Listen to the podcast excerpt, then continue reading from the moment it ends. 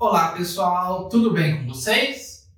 Para quem não me conhece, meu nome é Leonardo, eu sou professor na empresa Analise e hoje nós vamos dar continuidade ao AnaliseCast, que é o podcast da empresa Analise.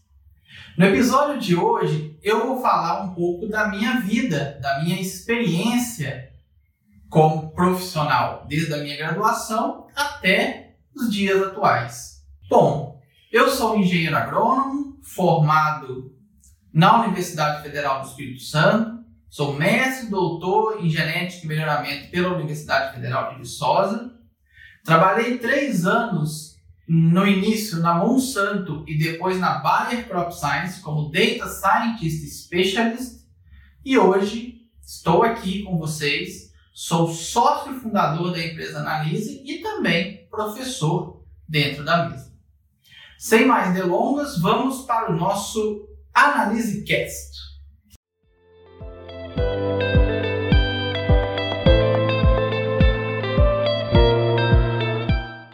Bom, vamos iniciar né, o nosso Analise Cast número 11.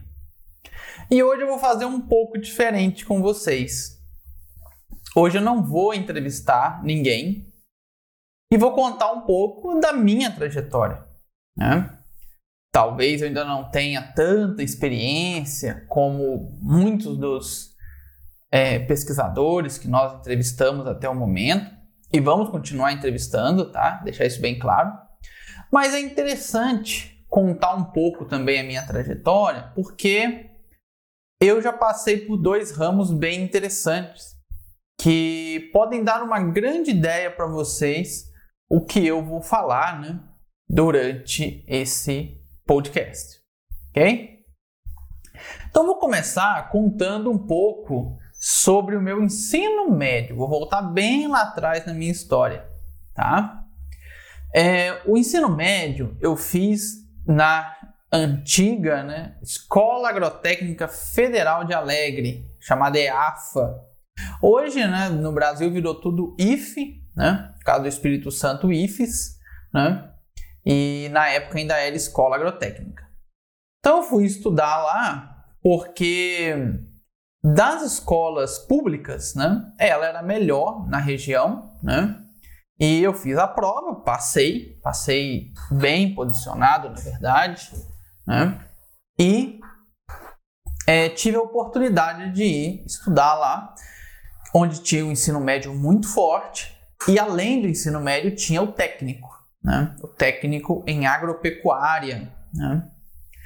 Confesso que eu não dei muita bola para o técnico, não era muito a minha praia, apesar de eu ter nascido né, em zona rural, trabalhar com agricultura desde criança não tinha muita vontade de seguir carreira na área de agricultura. Tá? Então, o meu técnico foi algo um pouco avacalhado ali, vamos dizer assim. Né? Não, não levei tão a sério, poderia ter feito um técnico muito melhor.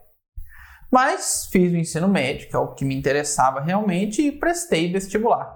Na época eu queria é, me formar em bioquímica né? Prestei vestibular em bioquímica para a Universidade Federal de Viçosa.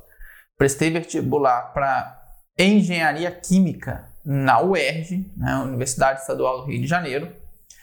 E, né, como uma terceira opção, eu prestei agronomia para a UFES, né? Universidade Federal do Espírito Santo. Não passei em bioquímica, não passei em engenharia química, passei apenas em agronomia. Falei, ah, entre ficar parado e fazer agronomia, bora fazer agronomia. Vamos ver o que que acontece, né?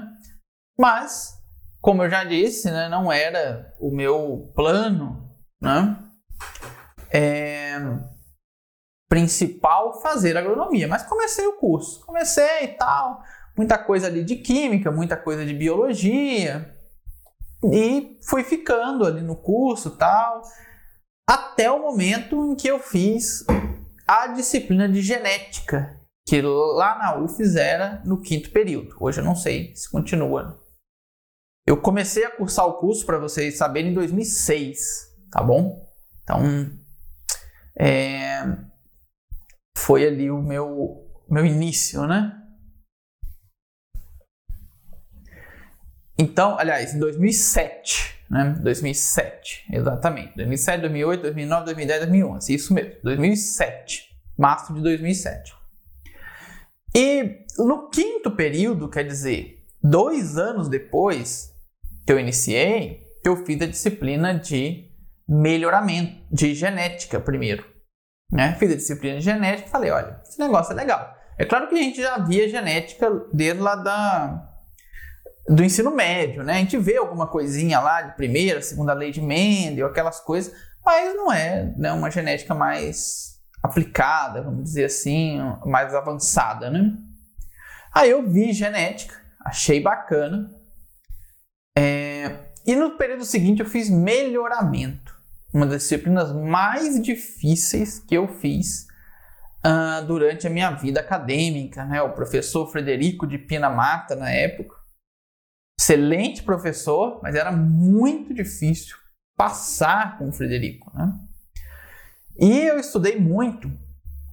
E tem uma cena curiosa, né? Um, um, uma cena não, né? Um episódio curioso que eu gosto de contar, de relembrar, que assim, normalmente o, o Frederico é muito difícil, era muito difícil tirar nota com ele, e teve turmas que todo mundo ficou de final, era sempre bem complicado.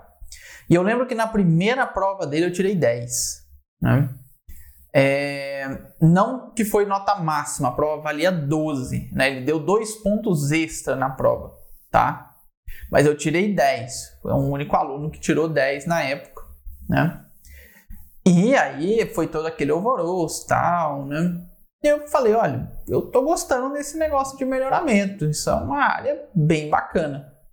Eu já conhecia o Frederico porque eu já tinha, lá no início da graduação, é, trabalhado um pouco com ele, com um ex-orientado dele, que foi o Fabrício, né? O meu primeiro contato com, com a parte de pesquisa foi com o Fabrício, mas foi algo muito pequeno. E na época o Frederico falou que o Fabrício era o último aluno dele, porque ele ia sair da universidade, então ele não, não dei continuidade, né? E fui trabalhar com o professor Fábio Ramos na área de nematologia. E, quer dizer, uma área um pouco diferente, né? É claro que dá para trabalhar com melhoramento em nematóide, claro, mas não, é, não era uma área, vamos dizer, do, da área principal do melhoramento, né? Vamos dizer assim. É, mas trabalhei dois anos com o professor Fábio, né? Foi excelente trabalhar com ele, um professor muito bom de trabalhar em equipe, foi muito bacana para o meu início, né? Dentro da área de pesquisa. Então, uma dica que eu já deixo para quem está assistindo e está na graduação, comece iniciação científica desde cedo para você entendendo pesquisa. Eu cometi erro demais, gente. Da, hoje, né, lembrando alguns casos, a gente dá até risada, porque é uns erros tão grotescos, né? Que, mas eu estava aprendendo. E é um momento de aprendizagem realmente a graduação, né? Então, errei muita coisa de experimentação, errei muita coisa de coleta de dados, fiz muita, muita coisa errada, gente, muita coisa durante a graduação. Mas isso foi fazendo com que eu aprendesse, com que eu melhorasse. Depois que eu fiz melhoramento, né, voltando à disciplina de melhoramento, eu falei com o Frederico: Frederico, já faz dois anos que você está para sair, você não saiu, e eu gostaria de ser seu orientado. Porque nada contra o professor Fábio, nada disso, mas a área que eu quero seguir é a área de melhoramento. E aí o Frederico falou: olha, é o seguinte: eu posso sair a qualquer momento. Você quer arriscar? Beleza. Escreve seu projeto, tá aqui meu e-mail e senha. Envie o projeto e se passar, você pega a bolsa e pronto, né? Mas eu não vou pegar nenhum compromisso com você. Você sabe que você está fazendo. Se der errado, problema seu. E eu topei. Falei, não, beleza, vou, vou trabalhar com você. E aí fui, mas a gente manteve a parceria, porque eu fui trabalhar com melhoramento, mas melhoramento voltado para nematóide. Então, eu era orientado do professor Frederico, mas trabalhava com o professor Fábio. E foi bem legal, né? A gente fez aí a parceria tal, deu certo, eu fiquei um ano aí trabalhando com o professor Frederico. Mas no meio, nesses, eu fiquei seis meses, na verdade, com ele, e aí ele saiu, passou para o concurso da Embrapa, foi chamado, foi trabalhar na Embrapa. E os últimos seis meses eu continuei como orientado dele, no nome dele, mas ele já não estava mais na universidade, então aquele negócio de relatório, aquelas coisas eu fazia tudo sozinho, né? Ele não, não, não tinha assim ajuda nessa parte. Isso, por um lado, foi muito bom, porque eu ganhei muita casca em escrever essas coisas, em estar tá escrevendo cada vez melhor, é, tá aprendendo um pouco de estatística. Eu não, não sabia nada de estatística, gente. Eu, eu tinha alguns colegas, o Anderson e o Glaucio, que sabiam mais estatística do que eu. E eles me ajudavam muito com a análise. Eu tinha muita dificuldade, não dei muita bola também na disciplina de estatística quando eu fiz, que foi lá no quarto período. No quarto ou no quinto, acho que foi no quarto, se não estou enganado. É, e acabei não aprendendo muito estatística. Né? Fui aprendendo mais para o final do curso. A parte básica ali, né, de análise de variância, só essas coisinhas básicas. Depois da saída do professor Frederico, entrou o professor Adésio, na área de melhoramento. E aí eu fui trabalhar com o professor Adésio, né? Fiz o meu TCC com, com ele. E aí foi bem legal, porque aí foi onde abriu as portas e os horizontes para mim na área de melhoramento. Então agradeço muito, né, o professor Adésio, que ele teve uma influência muito grande. Desde quando eu fiz a prova para Viçosa, eu continuava com o sonho de ir trabalhar em Viçosa, de passar por lá algum momento. E aí o professor Adésio conseguiu para mim o estágio. Né, o, curso de agronomia, o último período ele é estágio, a gente tem que fazer 360 horas de estágio. E aí foi muito bacana, porque o professor Adésio foi orientado do professor Cosme e ele mandou e-mail para o professor Cosme e tal, falando de mim. O professor Cosme falou: olha, eu tô lotado, então mesmo que ele venha e depois faça a prova de mestrado, eu não vou conseguir pegá-lo como aluno. Mas tem o professor Leonardo Bering, que está entrando agora e, e, trabalha junto aqui com a gente, a gente trabalha no grupo. E aí eu fui para Viçosa fazer né, o, o meu estágio, e junto com o estágio eu comecei a fazer alguns projetos, né? Com ainda com o professor Adésio, melhorando o meu TCC, né? Que eu já tinha até apresentado, mas a gente foi melhorando. E aí, aproveitando ali o professor Cole, o professor Léo Bering, né? E isso foi um ganho muito grande. Por quê? Eu tive a oportunidade de fazer disciplinas em Viçosa. Eu fiz genética quantitativa com Léo Bering. Eu fiz estatística e fiz genética básica com é, o professor Léo Bering também. Então, como eu ia fazer a prova de mestrado, isso me ajudou muito. E aí, consequentemente, eu passei em primeiro, né? No, na época que eu fiz o mestrado para Viçosa e me tornei orientado do professor Leonardo Bering. E aí começou, né, uma, vamos dizer aí, uma trajetória muito grande com o professor Leonardo. Hoje nós somos excelentes amigos, além de compadre, né, que eu acho que fala, né, eu sou padrinho de casamento dele, ele é padrinho de casamento meu, é, então nós temos assim uma amizade, um laço muito grande, né, que começou lá atrás, isso é, em 2011, eu fui em agosto de 2011 fazer o meu mestrado, o meu mestrado não, fazer o estágio, e março de 2012 eu comecei o meu mestrado. E aí, pessoal, foi aonde eu me dediquei praticamente 100% a trabalhar com análise de dados. Porque aquilo que eu queria, apesar de eu estar num curso de melhoramento, né, é, eu não tinha muito interesse em trabalhar com plantas a campo. Como eu já tinha falado com vocês, né, eu não, não era muito fã, nunca gostei, né, eu gosto, sou um cara que gosto muito da parte de laboratório mesmo. E aí a gente começou né, a traçar ali aquelas disciplinas, aquelas coisas, todas voltadas para a área de estatística. Eu era obrigado a fazer uma disciplina de melhoramento, fiz melhoramento de plantas, e o resto foi tudo voltado para análise de dados. E aí foi espetacular, né? Porque Viçosa tem uma quantidade de disciplinas imensa na área de análise. Então eu tive a oportunidade de fazer modelos lineares 1 com o professor Peternelli. Fiz genética quantitativa, claro, com o professor Leonardo Benning, né, agora valendo, vamos dizer assim, né? É, além da disciplina do professor Borém, no caso do melhoramento de plantas, porque é importante, né? A gente vai trabalhar com melhoramento, tem que saber também a, a parte teórica ali do melhoramento, né? E depois eu fui avançando com a disciplina do professor Cosme, né?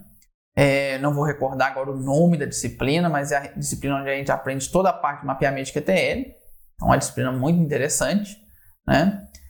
É, já fiz modelos biométricos 1, uma disciplina interessantíssima do professor Pedro, né?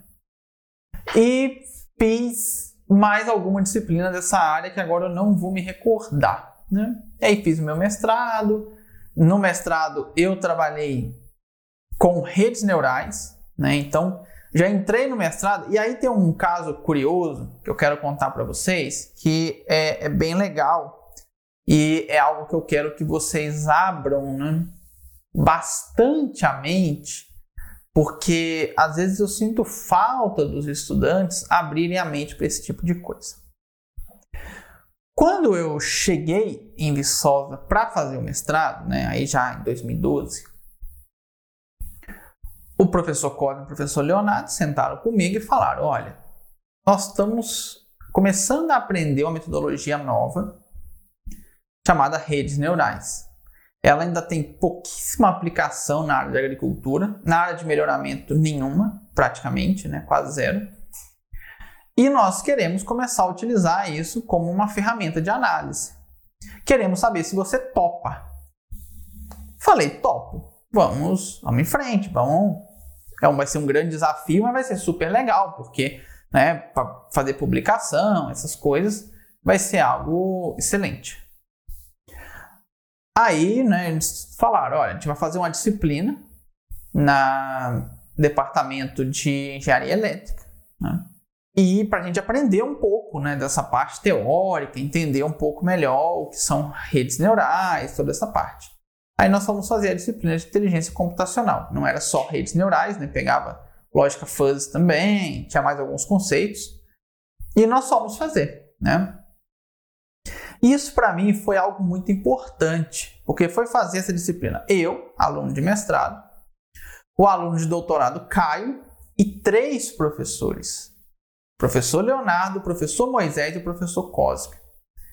Eu falei, caramba, esses caras são meus professores na disciplina e eu tô aqui sentado com eles fazendo disciplina junto. Isso, sim, para mim era uma honra, né? E, e é, com todo respeito né, ao professor Leonardo, ao professor Moisés, que são excelentes, mas o professor Cosme, para quem está na área de melhoramento, o professor Cosme ele é um ícone. Tá?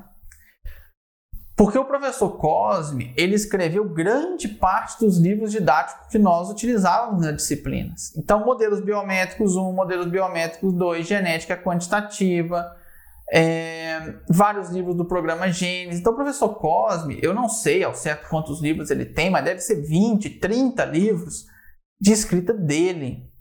Então, para nós, ele é um ícone muito grande. E eu não estou nem falando da inteligência dele, estou falando de tudo que ele trouxe né, de ferramenta que é, tanto ajuda o melhoramento hoje. Né? e, e vai continuar ajudando pelas próximas décadas. É muito bom os livros dele. E eu falo melhoramento porque os livros acabam sendo mais voltados para o melhoramento, mas qualquer pessoa que quer trabalhar com análise de dados pode utilizar os livros do professor Cosme. E então, isso para mim foi um marco. Falei, nossa, esses caras estão, vamos dizer, eles já estão empregados e querem aprender cada vez mais. Olha que coisa espetacular. Porque às vezes nós temos muito a visão assim: ah, arrumei o um emprego, agora vou lá, dou minha aulinha e ponto final. Infelizmente, muita gente é assim. Aí você poder conviver com professores acima da média, que pensam fora da caixinha, que não estão preocupados só com o salário no final do mês, é claro que o salário é importante, mas estão preocupados em ensinar, em aprender coisa nova para ensinar isso lá na frente, é muito interessante. Então foi um dos grandes marcos ali do meu mestrado foi né, poder ter né, essa, esse estudo junto com esses professores. E aí a gente começou todo um estudo né, em cima de redes neurais e o aprendizado do MATLAB. Então, antes de eu trabalhar com R, eu comecei a trabalhar com MATLAB. Na época, né, tinha licença, o professor Cosme comprou licença para o laboratório, nós tínhamos acesso e começamos aí. Eu não entendia nada de programação nessa época, tá, gente? Já entendi um pouco de estatística, claro, já utilizava os programas do professor Cosme, ali o, o Genes, o GQMOL, o GBOL, mas ainda não tinha conhecimento de programação. E aí o professor Cosme falou: olha, a gente tem que utilizar o MATLAB. Falei, beleza, bora, vamos aprender. E para mim foi muito difícil, gente. Eu que não tinha noção nenhuma de programação, confesso que eu apanhei muito. Precisava da ajuda do professor Cosme praticamente o tempo todo. É, foi muito difícil, mas foi um aprendizado gigantesco. Né? E isso é outra mensagem que eu quero deixar para você, estudante aí de, de graduação, de mestrado, às vezes até de doutorado que está nos assistindo. Aquilo que é muito difícil aprender vai ser muito mais compensador lá na frente. Sabe por quê? Porque a maioria das pessoas vão desistir no meio do caminho. Se você for persistente e ficar até o final, pode ter certeza que os seus resultados serão muito grandes. Não tem como ser diferente, não tem como. Ok? Então, o meu mestrado foi muito desafiador, mas foi talvez um grande divisor de águas ali na minha vida, aonde eu passei de usuário a iniciante de programação. Não vou falar que eu era programador, gente, eu era iniciante de programação. E quando você inicia na programação, você começa a ver o mundo, né, de um, de um modo muito diferente, esse mundo da análise de dados né, que eu estou falando. Porque você tem que entender a fundo a análise que você quer realizar para que você consiga fazer um processo de programação. E aí foi muito interessante. Logo em seguida eu comecei a trabalhar no R, porque na disciplina de modelos lineares o professor Peternelli usava o R. Então eu comecei a conhecer o R, comprei o livro do professor Peternelli, um livro bem pequenininho, vocês devem conhecer, né, conhecendo o R. E comecei a estudar, comecei a trabalhar, então estava aprendendo um pouquinho de R, um pouquinho de MATLAB, ainda batendo muito cabeça, bem difícil, mas beleza. Né? É, finalizei o meu mestrado com um ano, tá? Fiz, é, terminei, comecei o mestrado em março de 2012, finalizei ele em fevereiro de 2013, né? Na época teve greve, né? Nesse ano, vocês não vão, alguns não vão lembrar, outros talvez lembrem. E aí a gente viu que dava tempo de defender a, a dissertação e eu propus, né, já fazer a defesa. O professor Cosme na época foi contra, ele falou: "Não, é muito cedo, vamos aprender um pouco mais". Falei: "Ah, professor, eu prefiro defender e a gente continuar o estudo no doutorado, porque é, neste momento, né, é, é, foi mais uma questão financeira, né? Na época eu até falei com ele, ah, é muito pouco dinheiro de mestrado, eu queria já passar para ganhar o que o doutor ganha, o doutorado ganha, né? Doutorando ganha, por uma questão financeira mesmo, para eu me manter aqui. Aí ele topou, falou: não, beleza, mas eu quero então que você, né? Que a gente conversou com o professor Leonardo, quero que você fique os quatro anos de doutorado, a não ser que apareça assim uma proposta muito grande de emprego que realmente seja irrecusável, mas caso contrário, né, você fique o doutorado inteiro para a gente te desenvolver o melhor possível. E eu topei, falei, tá ótimo, dessa forma tá ok.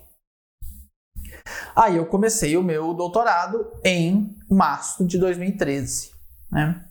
E aí comecei fazendo muita disciplina, fiz modelo biométrico 2, fiz seleção genômica, é, fiz análise multivariada. Então fui pegando inúmeras disciplinas. Fiz estatística bayesiana. Eu não vou lembrar aqui o nome de todas, gente, mas Viçosa tem um monte de disciplinas e eu fui pegando todas para fazer. Fiz melhoramento florestal, que era com o professor Deon, então era modelos mistos puro disciplina. E assim fui aprendendo cada vez mais e já evoluindo no R. Nessa época eu já trabalhava muito com o professor Fabiano. Infelizmente veio a falecer no ano passado, né? É, e o professor Fabiano era expert em, em R, né?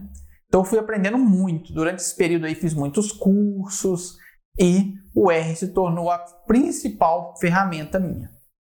Até porque no doutorado eu comecei a trabalhar com modelos de seleção genômica.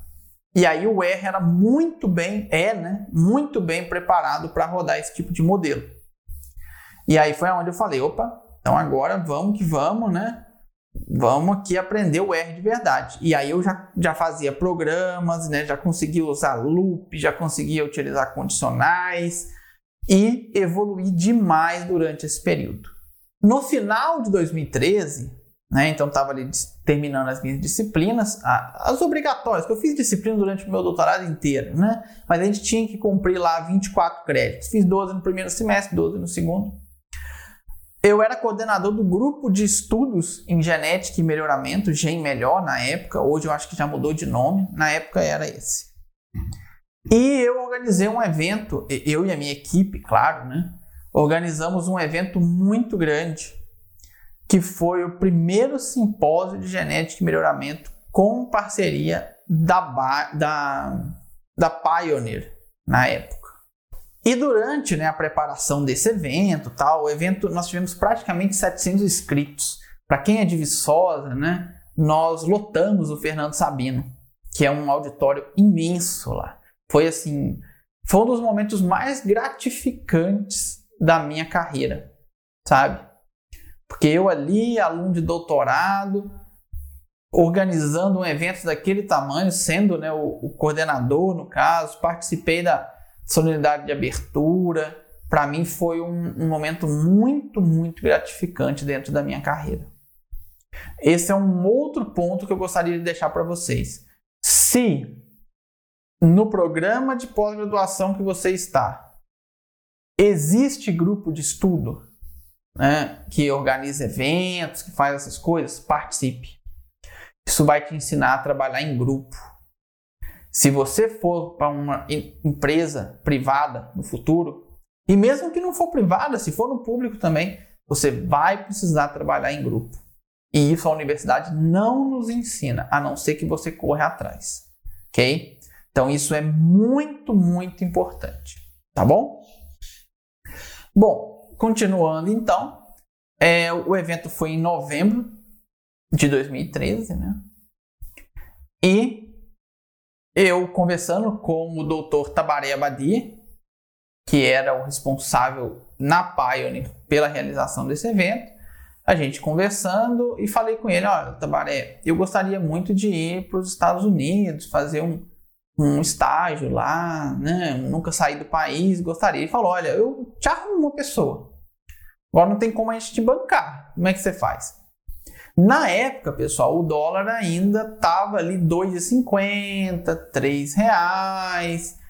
Aí eu falei, não, com a minha bolsa, né, 2.100 na época, eu vou ter ali em torno de 700 dólares. Dá para eu ir. O problema é que eu não tenho dinheiro para comprar passagem.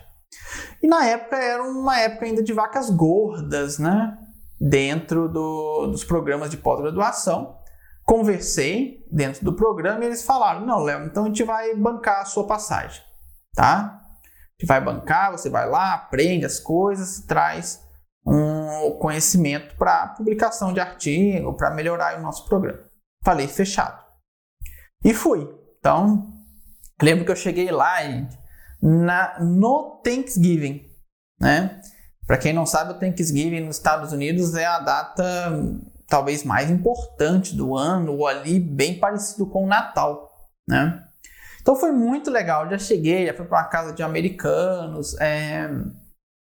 foi bacana já ver, né, como que eles fazem nesse nesse momento, né, que é tão bacana para eles. Logo depois veio o Black Friday, porque é a sexta-feira seguinte, né? Ao, ao, então o Thanksgiving é na quinta e na sexta já é Black Friday. né, finalzinho de novembro. Então, aquela loucura, conhecendo ali, eu não comprei praticamente nada, não tinha dinheiro, né? Eu sabia que 700 dólares era praticamente para passar mesmo o período e fiquei lá durante três meses, porque eu fui com visto de turista. Então, o máximo que poderia ficar era três meses.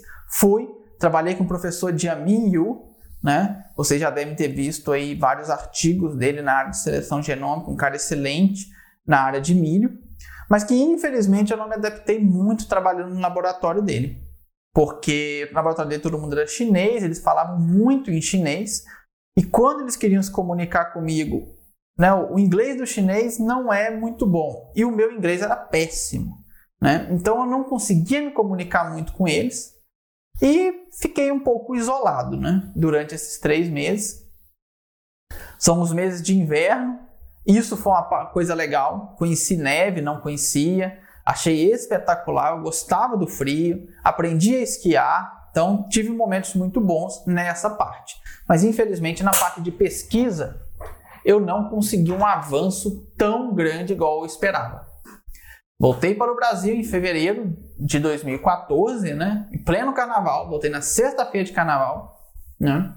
Para depois dar início em março, né, as disciplinas aí do programa de pós-graduação.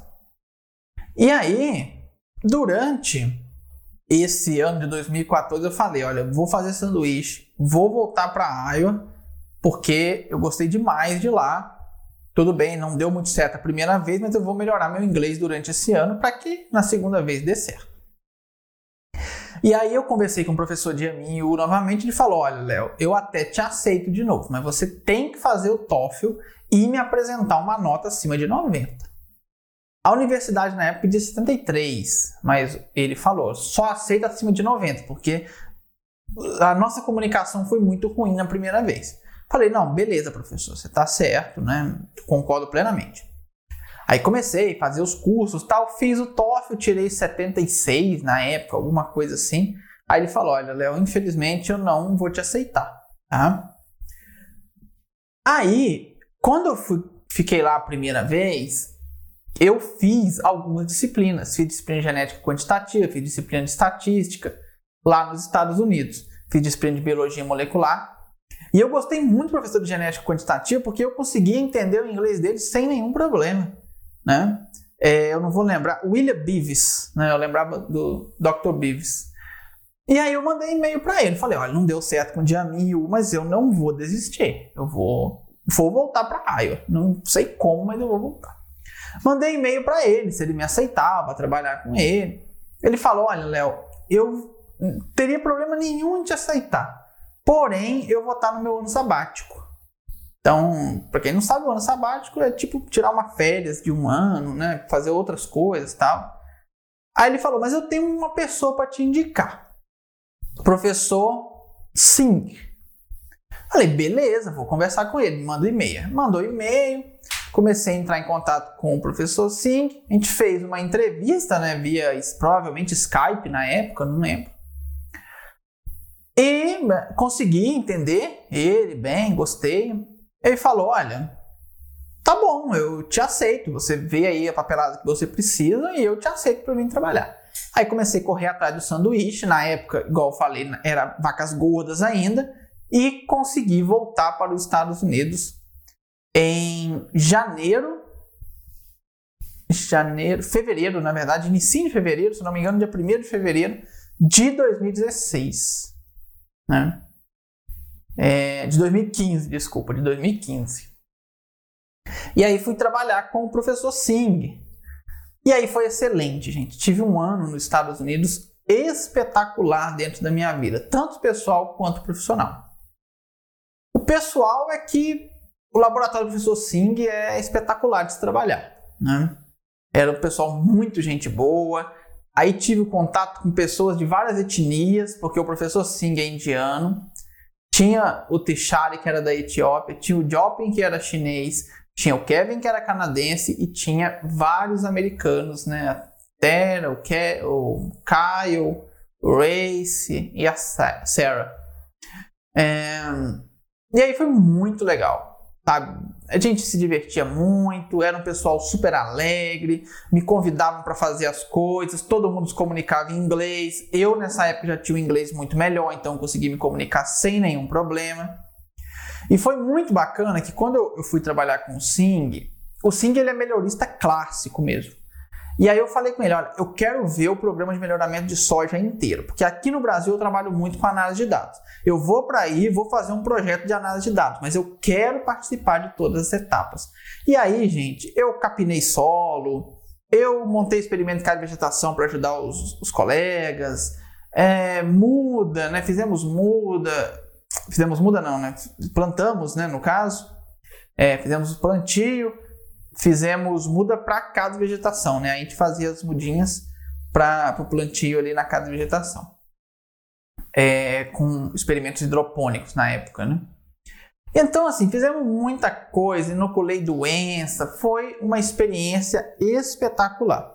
E aí, é claro que no final, né, eu, nos últimos seis meses, aí eu me dediquei mais ao meu projeto para a gente sair de lá com um artigo top, né? Então fizemos um baita artigo, está publicado hoje na PLOS ONE. Foi um dos melhores artigos que eu publiquei na minha vida, porque né, nós tínhamos um, um, arquivo de dados muito robusto, né? Os experimentos nos Estados Unidos são muito grandes. Igual no meu exemplo, eu trabalhei com praticamente 500 genótipos de duas repetições, né? então eu tinha mais de mil parcelas no meu experimento. Era um negócio muito grande, né? E aí foi espetacular, né? Então, foi, foi um ano muito, muito bom na minha carreira. Desenvolvi muito em R, porque o Jopin é uma pessoa que sabia muito de R. Ensinei R para os outros alunos também do SING, para alguns deles, né, que precisavam usar. É, então foi legal, tinha um contato muito bacana, né? Depois voltei para o Brasil em janeiro, né, finalzinho de janeiro, dia 31, de 2016 para finalizar né, o meu doutorado é, dali por diante. Né? Então, finalizei o meu doutorado no final né, de 2016, no final de 2017, né? Eu só fazer a conta aqui direitinho. comecei em 2013, 2014, um ano, 2015, 2016 2017, exatamente. Então, em novembro de 2017, eu finalizei o meu doutorado e comecei o meu pós-doc. Já finalizei o doutorado, comecei o pós-doc também com o professor Leonardo Viçosa, né? E aí foi muito legal, né? A gente ficou ali mais um ano. Durante esse período do pós-doc, eu passei numa entrevista para uma empresa chamada Sinarmas, para eu ir trabalhar na Indonésia. Era um salário irrecusável, tá? A proposta deles realmente, na época, dava praticamente 20 mil reais é, livre que a empresa pagava tudo além dos impostos. Então era 20 mil reais livre de salário. Hoje, para você ganhar 20 mil reais livre no Brasil, você vai ter que ter um salário de pelo menos uns 35 mil, né? Para você pagar todos os seus gastos é, e o imposto, né, de 27% aí que o governo cobra. Então, é um salário altíssimo, altíssimo mesmo que me ofereceram na época, né? É, e aí tava tudo certo para ir e tal, até que pintou a Monsanto. E a Monsanto, depois que eu comecei a trabalhar com melhoramento, era o meu grande sonho trabalhar na Monsanto. Lá na essa empresa da Indonésia, na Indonésia eles têm um, uma burocracia muito grande para fazer contratação. Então a gente ficou mais de ano conversando. E o, o cara já tinha me avisado, ó, tá tudo certo aqui com a gente. É porque a Indonésia é demorado, não tem jeito.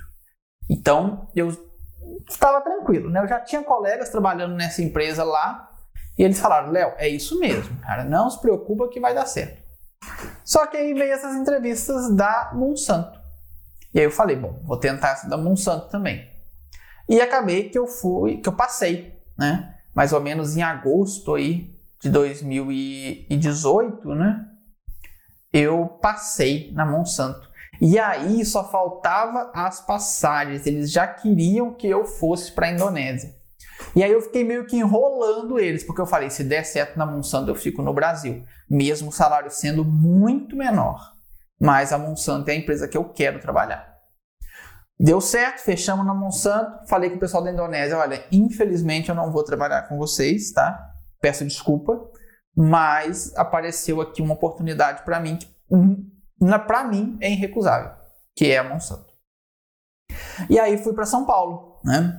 No dia 6 de novembro de 2018, comecei a trabalhar na Monsanto. Comecei um grande sonho aí, né? Que era trabalhar na, na multinacional.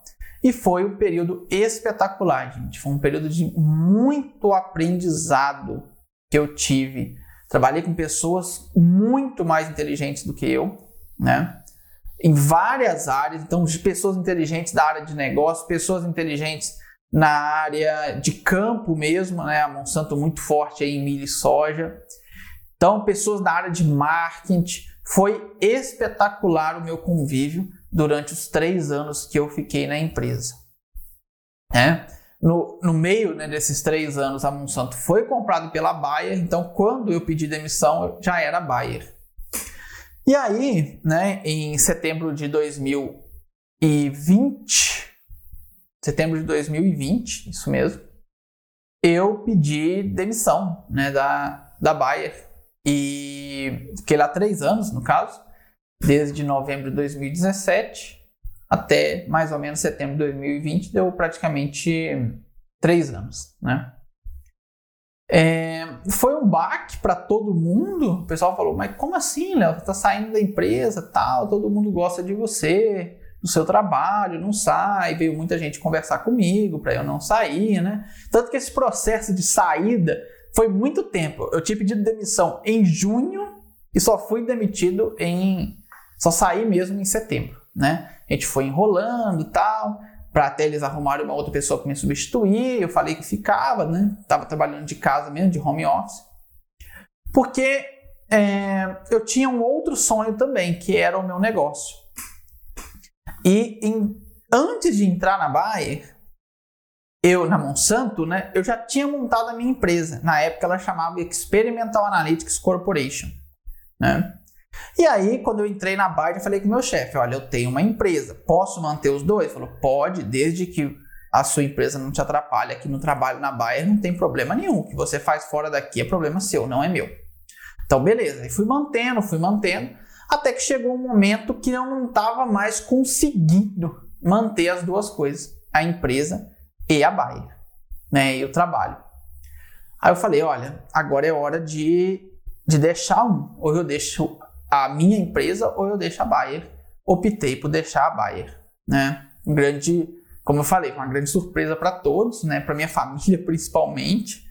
É, eles falaram: você tá louco? Como que você vai largar uma empresa? Nisso eu já tinha crescido bastante dentro da Bayer, já tinha um salário mais alto. É, falaram: você só pode estar tá maluco. Ali, não, eu tenho um sonho maior, né? Aqui eu já realizei meu sonho, era um grande sonho, mas agora eu tenho outro.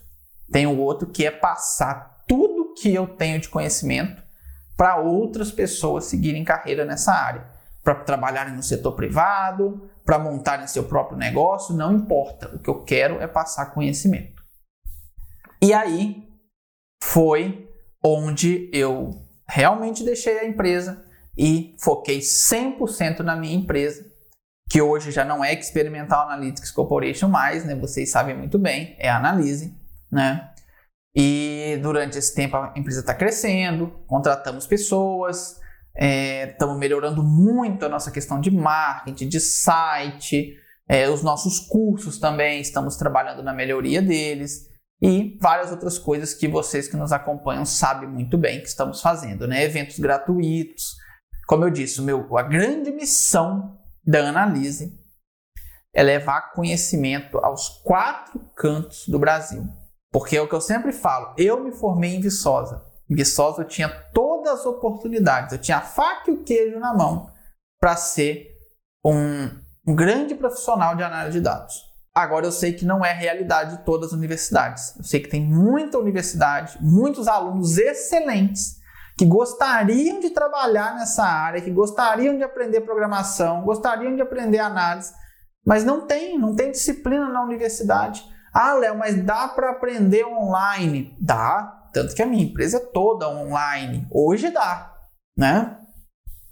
Só que tem muita empresa que oferece produtos muito caros e às vezes o estudante não tem condição de pagar. Tem cursos excelentes aí que eu poderia citar, mas que custam 3, 4, já vi cursos até de 10 mil reais. Isso é muito para um estudante de mestrado e doutorado que, infelizmente, né, vocês já estão aí há praticamente 10 anos sem um reajuste. Só a inflação no último ano foi 10%. Falar que vocês estão Desde quando teve o último reajuste que eu ainda estava no mestrado, nunca mais teve. Isso é uma coisa de louco.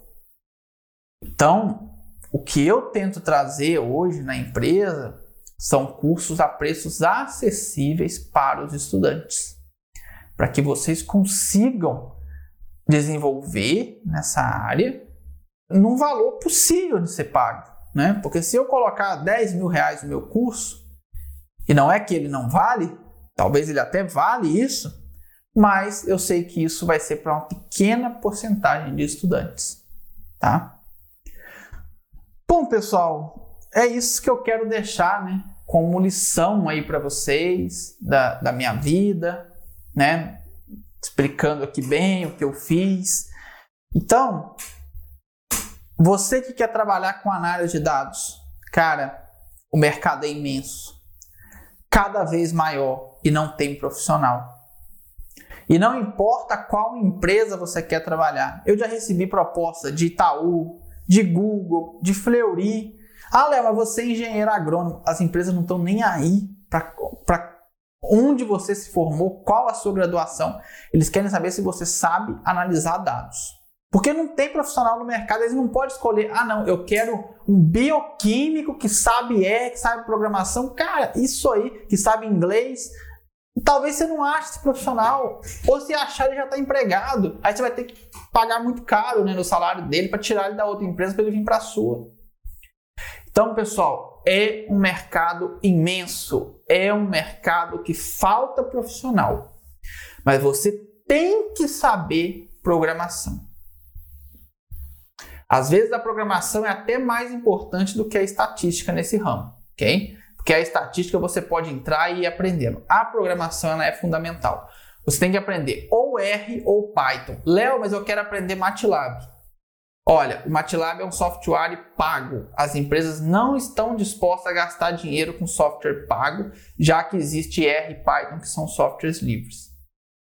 E as plataformas, por exemplo, Amazon AWS, entre outras, se conectam ao Python e ao R. Então, você que quer iniciar nessa área, já escolhe ou segue o R ou segue o Python. Nada além disso. Esquece o resto, esquece o que o pessoal vai te falar. É claro, pode haver mudanças para frente.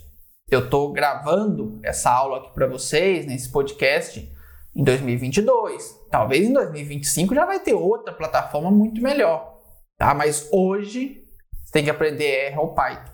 Quando eu olho né, as vagas que as pessoas enviam para a gente dar uma olhada, tem lá saber R ou saber Python, ou melhor ainda, saber os dois. Né? Aí você está no top. Ok? Então é isso que eu deixo de mensagem para vocês. E assistam, compartilhem com outras pessoas que vocês se tornem excelentes profissionais no futuro. E se eu puder fazer parte desse ensinamento, vai ser melhor ainda. Se eu não fizer também, não tem nenhum problema. O que eu quero é que cada vez mais e mais pesquisadores brasileiros estejam nas melhores vagas das maiores empresas no mundo trabalhando com análise de dados. Porque quem domina a análise de dados tem o poder nas suas mãos.